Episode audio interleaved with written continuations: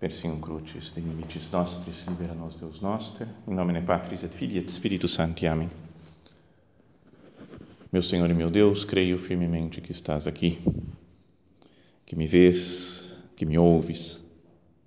Adoro-te com profunda reverência. Peço-te perdão dos meus pecados e graça para fazer com fruto este tempo de oração.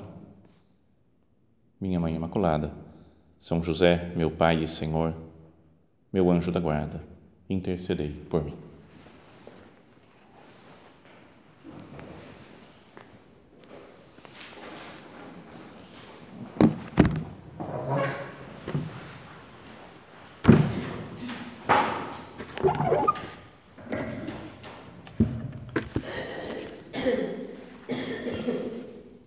Ao longo desta semana, e, e também vai continuar né, nas próximas semanas, na semana que vem, na outra, estamos acompanhando a, na primeira leitura a, a, carta, a primeira carta de São Paulo aos Coríntios. Então vamos vendo cada parte, né, praticamente inteira, né, praticamente 100% da carta se, se lê nesses dias na liturgia da igreja. E acho que a gente pode ter de vez em quando a impressão de que as cartas de São Paulo são mais ou menos a mesma coisa. Né? Eu falo que é carta aos Coríntios, fala, beleza. Se falasse que Efésios, ah, tá bom. Colossenses, Filipenses, tudo mais ou menos né? a mesma, mesma história. Fala bem de Jesus, fala que tem que se converter, né? que tem que viver para Deus. Mas acho que se nós conhecêssemos um pouco mais né? o, o contexto de cada uma dessas cidades, dessas comunidades né, que São Paulo tinha conhecido, que tinha fundado, né, a maioria delas. Acho que pode, a gente pode tirar ideias melhores né, para a nossa, nossa vida pessoal. Conhecer a situação concreta de cada um dessas cidades e ver por que, que São Paulo escreveu tal coisa para essa comunidade e não para aquela. Como que ele conhecia as pessoas desse lugar e por isso que ele escreveu isso ou aquilo. Então, é uma, acho que tem que pensar assim, que tem um sentido histórico, né, as cartas de São Paulo, um, uma coisa circunstancial, né, para resolver uma coisa concreta daquela época, mas ao mesmo tempo é palavra de Deus, porque estão na Bíblia, né, na Sagrada Escritura, e portanto tem, tem um, valor eterno, perene, e servem as coisas que a gente lê numa carta de São Paulo, servem para nós. Mas de vez em quando a gente fica com umas frases só de São Paulo na cabeça, né? não é? é tudo posso naquele que me conforta. Ei, São Paulo que falou, né? Maravilha. Não é? é sei lá, ou, outra. É, para mim, o viver é Cristo e morrer é lucro. Né? Umas frases de efeito assim. Né? Quem é Paulo? Quem é Apolo? Né? Eu, não sou eu que vivo, é Cristo que vive em mim. Mas parece tudo uma grande sopa de frases de São Paulo, né? tudo meio misturado. Né? Então, queria que nós pensássemos um pouquinho nessa, nessa, nessa situação da carta que nós vamos acompanhar ao longo de três semanas agora. Carta aos Coríntios. Porque Deus atua, é assim, Ele atua numa coisa concreta, mas ao mesmo tempo tem um sentido eterno. E podíamos pensar que também na nossa vida acontecem coisas assim, né? a gente tem que resolver um problema, uma coisa, mas que tem um sentido de eternidade.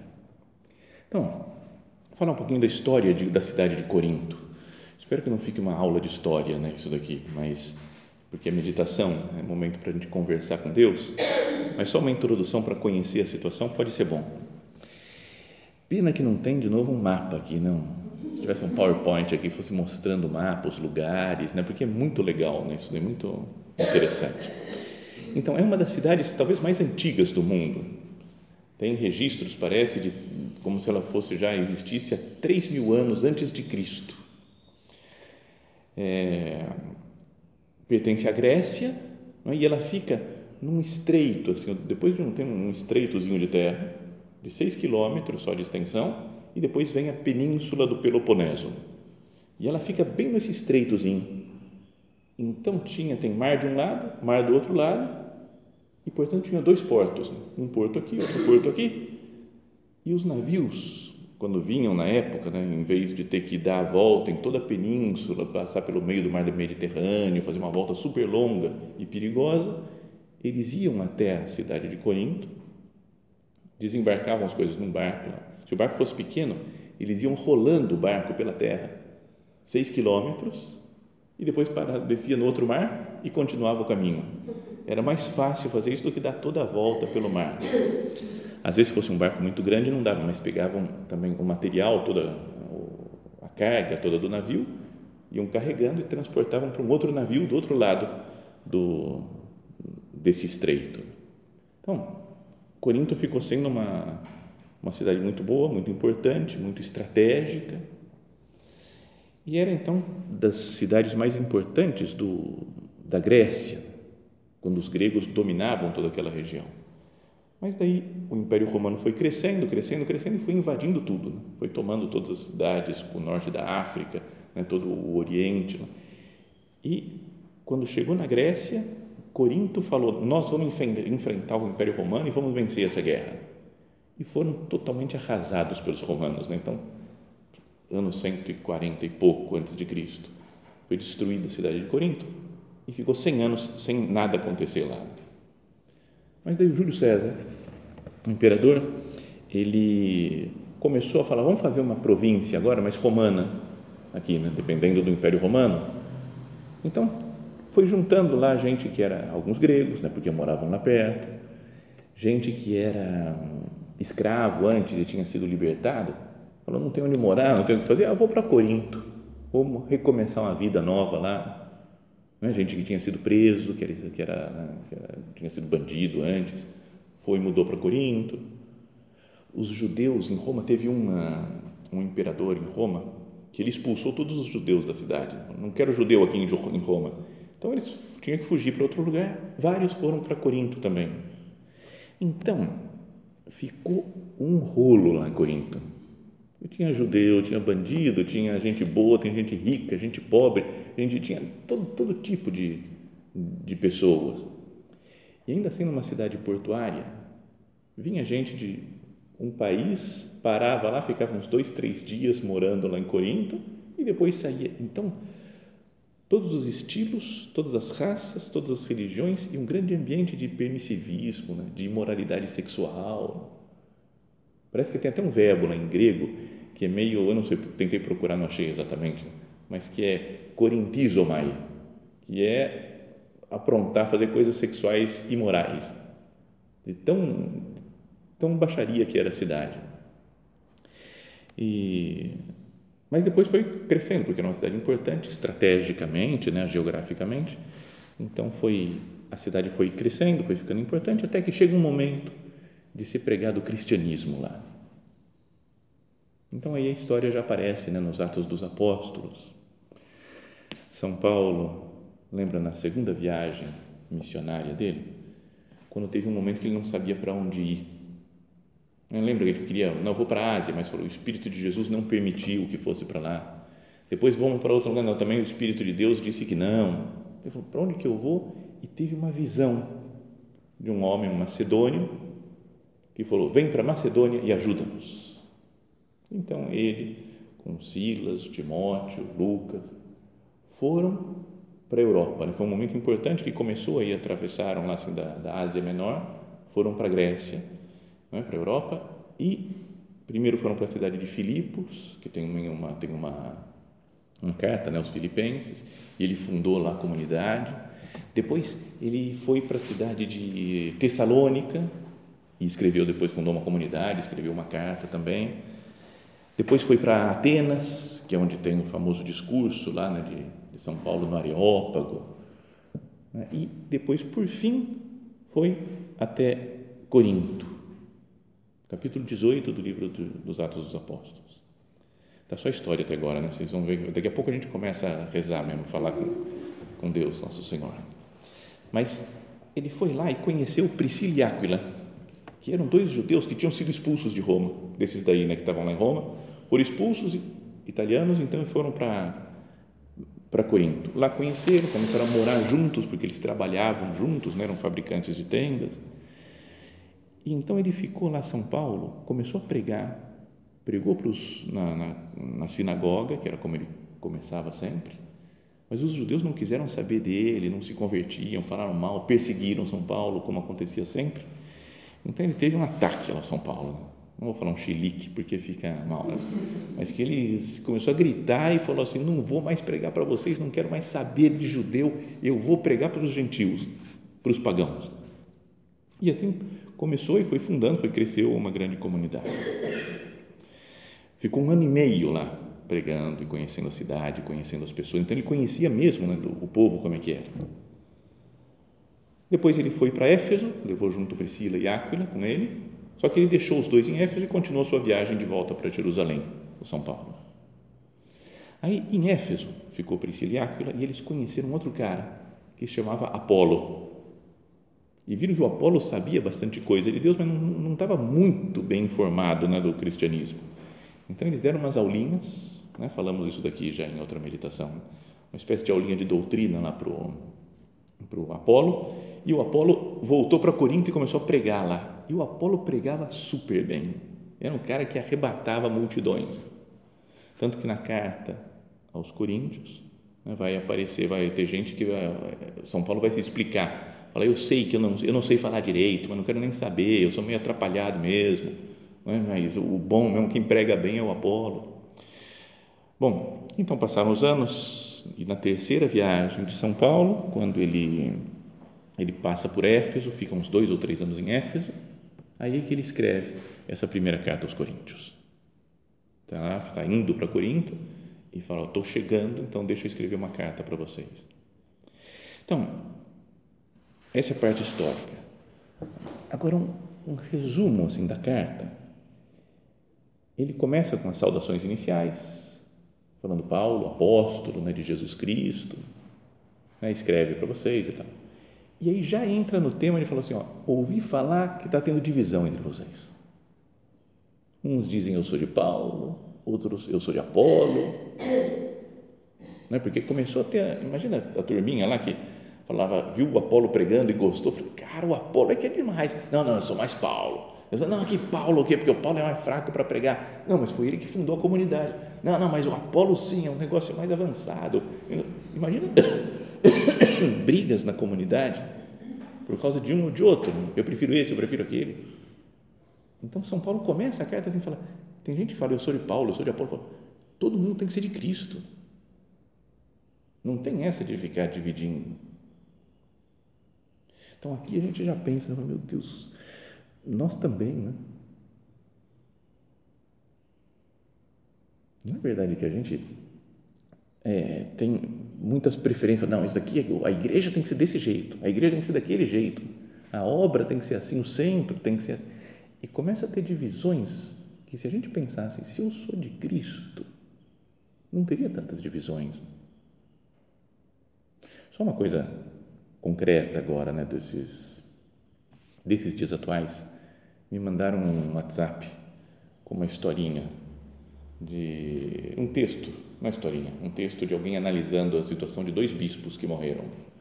Não sei se vocês viram, morreu o mês passado, né, o mês retrasado, agora já, já é setembro, né, mês retrasado, morreu aquele Dom Henrique Soares, que falava na internet, um homem muito bom, muito santo, mas mais da linha tradicional.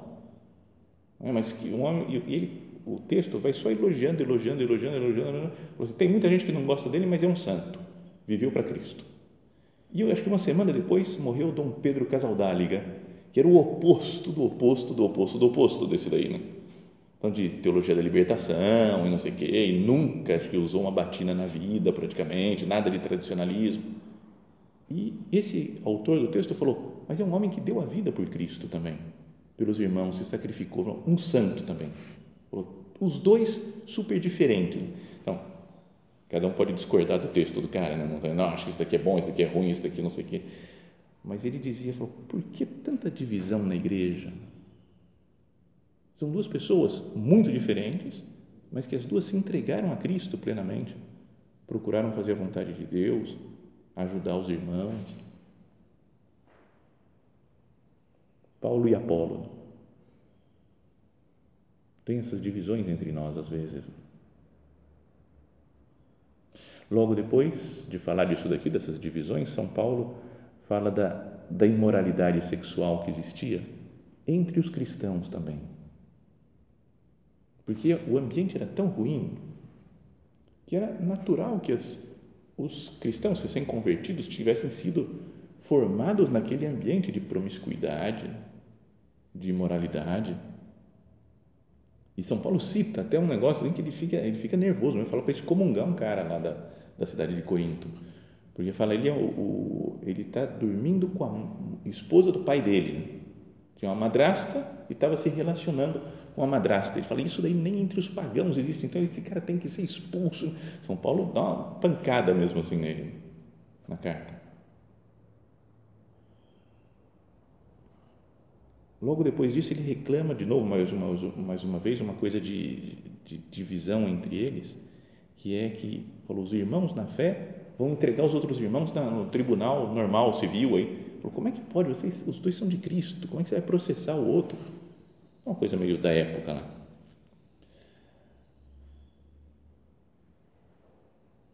E depois ele começa um momento que ele é sobre ele, várias partes assim da carta. Cada capítulo fala sobre tal coisa, eu dou essa receita aqui, esse negócio, essa solução. Sobre tal e fala que é de uma carta que tinham escrito, né? não se perdeu a carta, acho, mas uma carta que o pessoal de Corinto tinha escrito para São Paulo. E ele fala, como vocês me perguntaram na carta, sobre isso daqui, tal coisa, sobre isso daqui, tal coisa. E fala sobre a virgindade, sobre o pecado, sobre as comidas oferecidas aos ídolos, se pode comer um cristão, pode comer ou não pode. Né? Nesse meio, ele fala de novo das divisões, falou, ouvi falar então que entre vocês tem divisão até na ceia do Senhor. Vocês vão para a missa e brigam na missa, seria isso daí, não?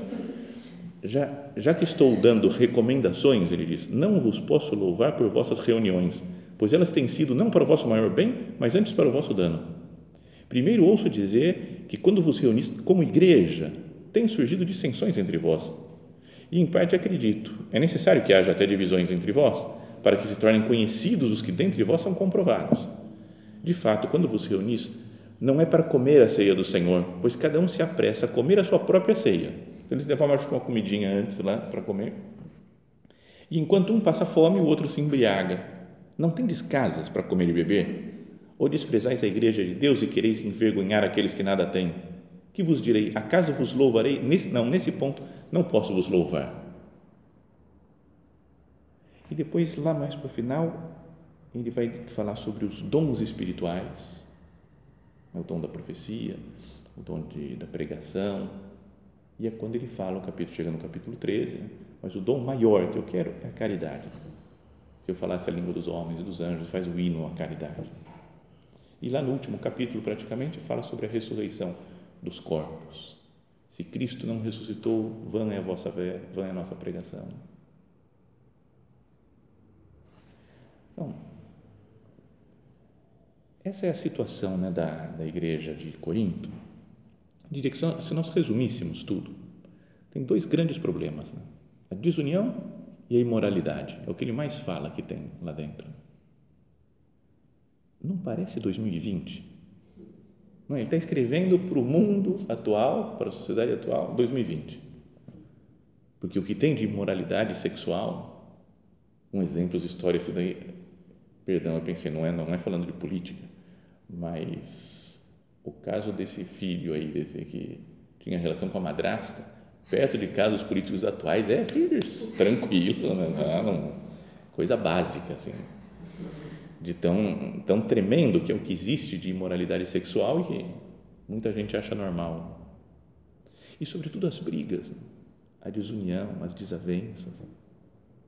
Dentro da própria comunidade, fala, Senhor, passaram dois mil anos, Jesus, e parece que a gente está na mesma, que a gente continua também brigando, desavenças, pensa mal, fala mal, o modo de dar respostas para os outros. Não consigo falar em paz, né? sempre às vezes com frase cortante. Isso nos dá um, um conhecimento da natureza humana. Há dois mil anos, em Corinto, com gente de todas as raças, tem os mesmos problemas que eu tenho, que cada um de nós tem dois mil anos depois. Não faz, não dá uma luz para falar assim, nós somos assim. E qual que é o conselho que São Paulo dá? É o que nós ouvíamos na, na primeira leitura da missa de ontem. Irmãos, quando fui à vossa cidade anunciar-vos o mistério de Deus, não recorri a uma linguagem elevada ou ao prestígio da sabedoria humana. Não é isso que salva. Né? Talvez reclamando aqui do Apolo, né? que o pessoal estava achando o Apolo demais, falando, não é eu vou anunciar o mistério de Deus, eu não, não quis uma linguagem elevada, prestígio de, de sabedoria humana, pois entre vós não julguei saber coisa alguma, a não ser Jesus Cristo e este crucificado.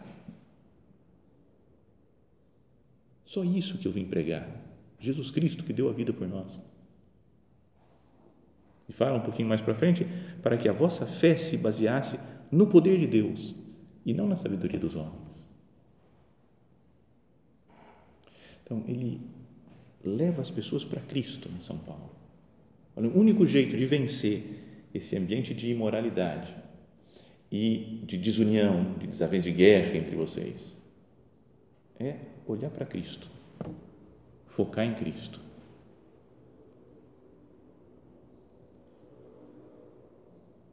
Um comentário que fez alguém sobre essa, essa carta de, de São Paulo dizia, a primeira carta aos Coríntios, contribui muito para o nosso entendimento sobre a vida, sobre o nosso ministério, sobre os relacionamentos cristãos, mostrando-nos como os membros da igreja, que são corpo de Cristo, devem funcionar juntos.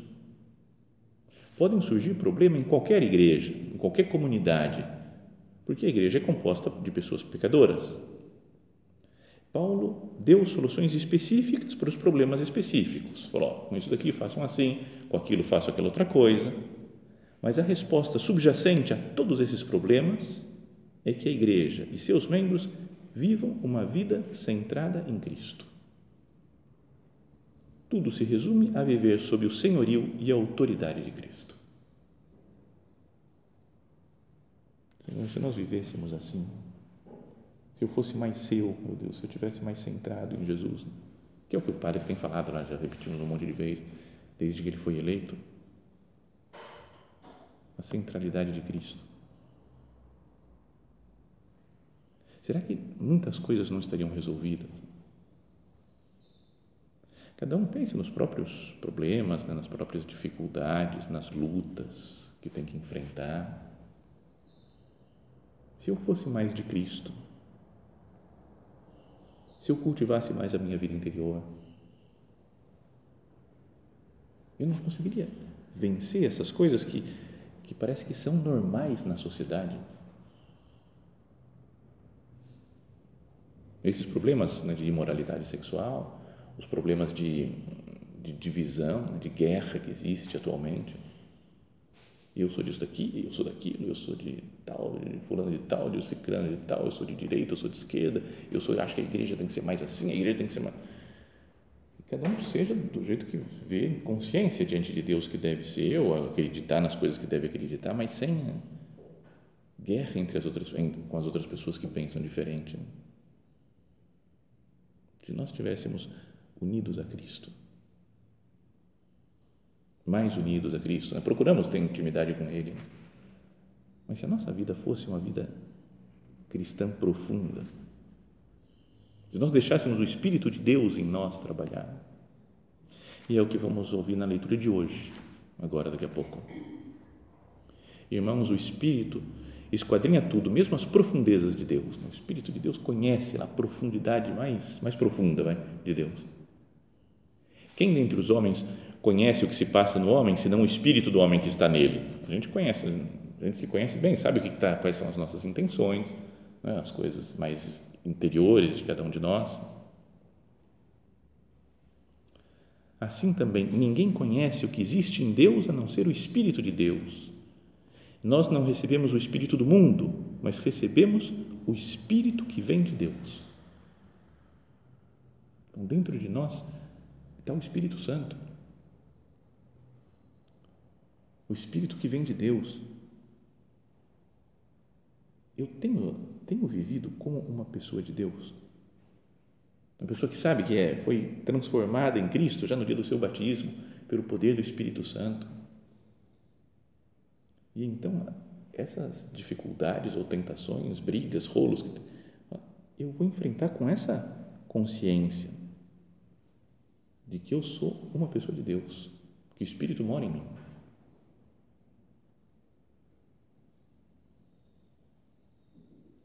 Aí fala mais para frente nessa leitura, o homem psíquico, é uma tradução super estranha, ainda que no original fui procurar, mas acho que é, é psiquicos mesmo.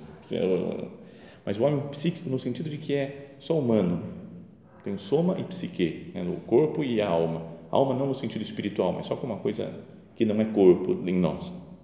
Mas que está sem o Espírito de Deus, fica só nessa reação humana. O homem psíquico Aqui em algumas outras traduções falam o homem sem o espírito, que fica só no nível das suas capacidades naturais, não aceita o que é do Espírito de Deus, pois isso lhe parece uma insensatez.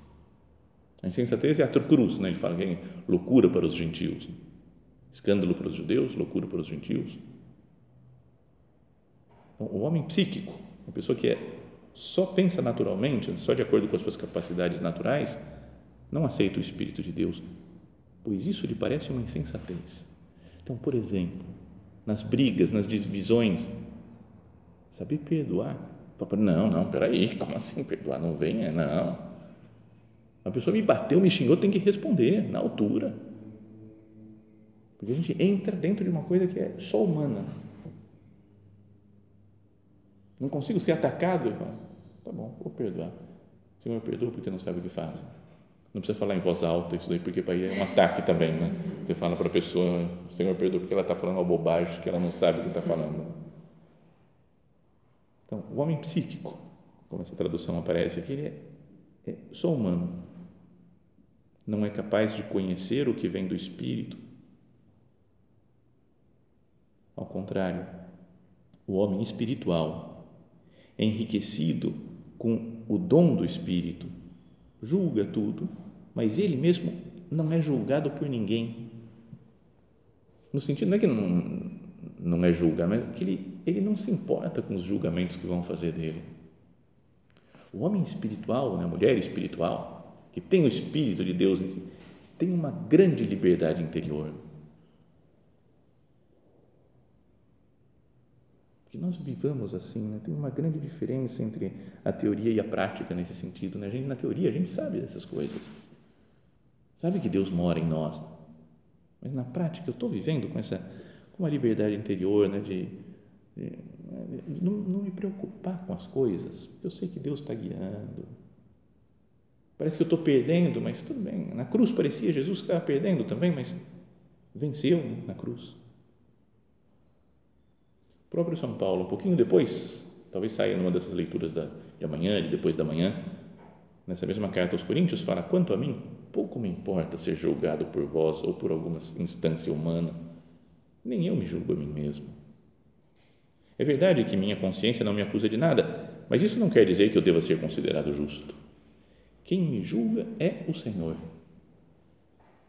Sabe essa paz de falar assim, não, tem, não precisa ninguém ficar quiserem me julgar, pode julgar, não me importa ser julgado por vós ou por qualquer outro tribunal humano. O homem espiritual julga tudo, mas ele não é julgado por ninguém. Com efeito, quem conheceu o pensamento do Senhor de maneira a poder aconselhá-lo? Nós, porém, temos o pensamento de Cristo. A pessoa espiritual, ela pensa como Cristo vê as coisas como Cristo vê. Lembra aquela frase do nosso Padre? Que eu veja com os teus olhos, Cristo meu, Jesus da minha alma. É a pessoa que entra na lógica de Cristo. Nessa lógica que fala São Paulo, eu só quero pregar Jesus, né? Jesus crucificado. Como que fala, para de grande desavença, de desentendimento entre vocês, né? ou de se deixar levar por essas imoralidades da cidade de Corinto. E sejam pessoas espirituais. Então é isso que nós pedimos a Deus, nosso Senhor, e se nos sentimos meio identificados na né, nossa sociedade, com essa sociedade de Corinto, que pensei uma coincidência, não tem nada a ver, é que eu estava lendo umas Bíblias que estão em inglês. E lá para eles os coríntios falam Corinthians. E hoje é aniversário do Corinthians. Eu estou dando uma meditação sobre é, da fundação do Corinthians, não tem nada a ver, beleza. É, mas que a gente seja gente espiritual. Esse é o recado da mensagem de hoje. Senhor que eu que eu deixe o seu Espírito viver em mim que eu saiba ser guiado por ele por esse Espírito e junto, né, ensinando-nos a ser guiados pelo Espírito, está Maria Santíssima, muito próxima de cada um de nós. Peçamos a ela né, a graça de viver sempre como pessoas espirituais para enfrentar os problemas da sociedade, né, dos, dos desafios que nós temos diante de nós.